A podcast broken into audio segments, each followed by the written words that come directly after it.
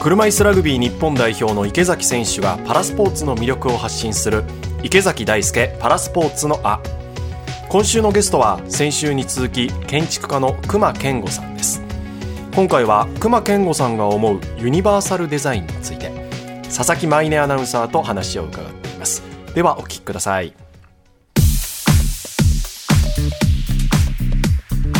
最近こうユニバーサルデザインという言葉よく耳にするようにはなったなと思うんですが熊さんが建築家として考えるユニバーサルデザインってどんなものでしょうか？楽しいユニバーサルデザインっていうのをやりたいなと思ってるんですよね。楽しいユニバーサルデザイン。昔のユニバーサルデザインっていうのは、ルールを守ってればいいって、ルールって要するに法律なんだけど、はい、例えばスロープは20分の1の勾配よりももっと緩くしなきゃいけないとかね、そういうルールだけ守ってさえいれば、それがユニバーサルだって言って、できた空間が楽しくなかったり、こうみんなが一緒って感じがしなかったりね、なんかこういろんなところでこうブチブチ切れちゃったようなユニバーサルデザインで、結果としてね、全然ユニバーサルじゃない感じがしたんですよね。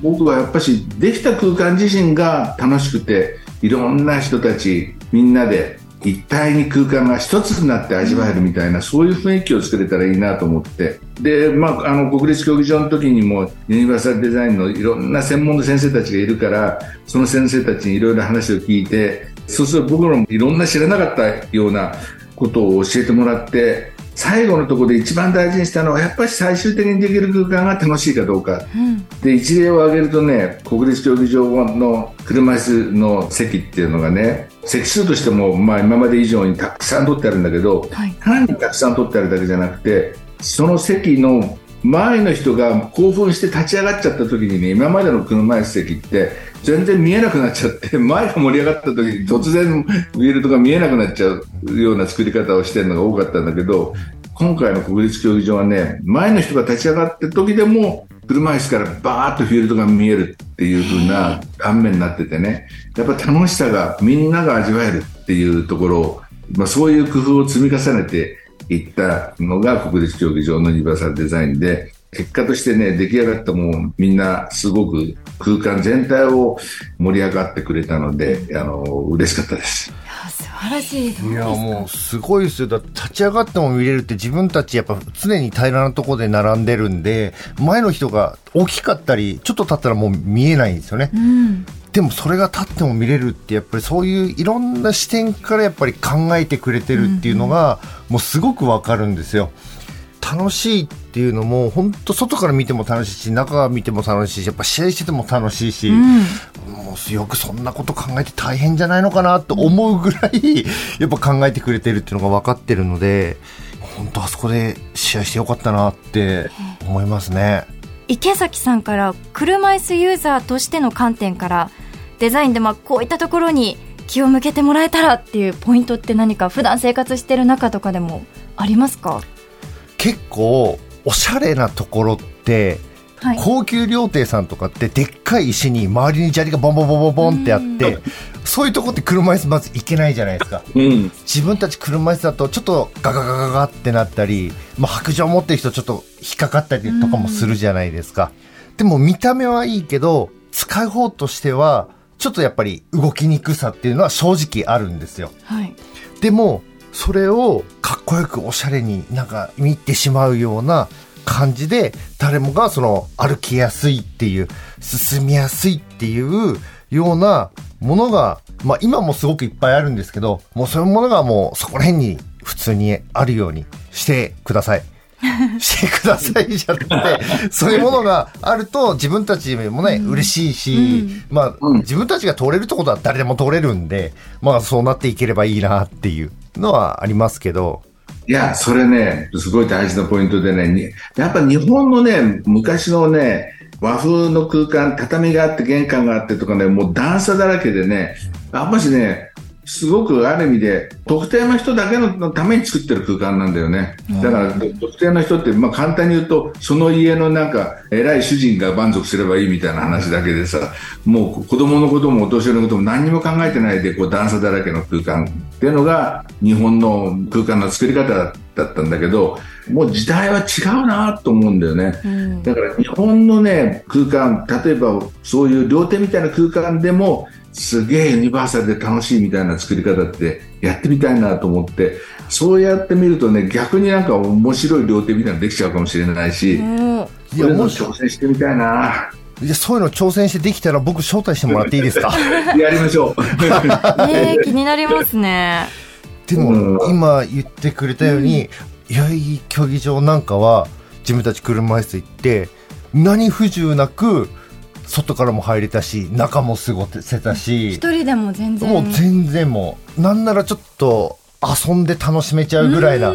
まあそれだけの余裕、はい、まあ、こんなに余裕あっていいのかなっていうぐらいの、本当車椅子2台とか通れちゃうぐらい、もっと広いかな？もうそのぐらいで、もうすごく不自由なく過ごせたっていうのもあったんで、よくここまで考えるよなって僕は思ったこともありましたね。どうやってそんないろいろな視点を養ってるんですか？いや、それはね、自分自分って考えないで、人のみんなって考えることがね、その習慣がないといい建築って作れないんだよね。はい、昔の建築家って俺が、俺の美意識やとか、なんか俺、俺なんだけど、実は、あれ、こういう風な人が使ったらどういう風になるかなってこういう風にね、相手の身になれるかどうか。それが実は僕ね、今の時代の建築の能力だと思うんだよね。で、いろんな人の身になって考えることができるとね、その建築ってのはやっぱみんなを喜ばせる建築になって、俺が俺が自分の美意識がなんて言ってると自分だけ喜んでて後の人はね、なんだこの使いにくいのっていう建築しかできなくて、人の身になれる訓練をこれからね、やっぱみんながしなきゃいけないなと思いますね。そうですね。もう建築家だけではなく、みんながそういった視点を持てたら、より全員が住みやすい環境ができるんじゃないかなって思いますよね。そのね、やっぱ人の身になれる訓練をみんながしたら最高な世の中になるなと思いますね。これじゃあ普段からこう生活しているお休みの日とかもいろんな視点で周りを見たりしてるんですか？例えば子供が走ってたらさあこんなのあったらこの子転んじゃうじゃんって、そういう目で見て意外にね子供が走ってる姿なんていろいろねヒントがあるんだよね。あ目に入る。うん、でね、あれ、あの角こんなところがあってるから、これ、このまま転んだらば、怪我しちゃうじゃんみたいな感じでね、そうやって見て、もう街歩いてても見る癖がついちゃって、その街を使う全ての人のみんなって街が見れると、そういう視点で街がデザインできると、街って本当に変わってくると思うな。いや本当にそうですよね。今の夢はね、建築だけじゃなくて街デザインするっていうのが夢なんだよね。街？これからね、やっぱ建築の中だけで生活するっていうよりも、特にコロナの後ね、密の空間に閉じこもってるより、やっぱり風がちゃんと通る空間で気持ち、日を浴びて過ごしたいってみんなこう思い始めてると思うんだけど、そういうなんかね、気持ちに応えてくれる気持ちのいい街があんまりないんだよね。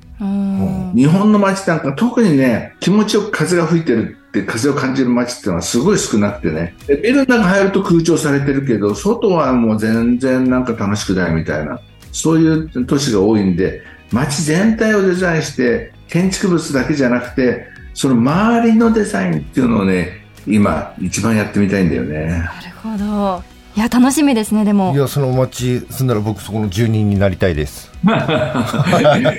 そうそうだからねやっぱりみんなね自分のこう家の中だけで住む時代じゃなくなってくると思うからやっぱり街が気持ちいいから俺はここに住むことを選んだみたいなそういうなんか時代がこれから来るような気がするな、うん、来ますねこれは。僕もそう思います。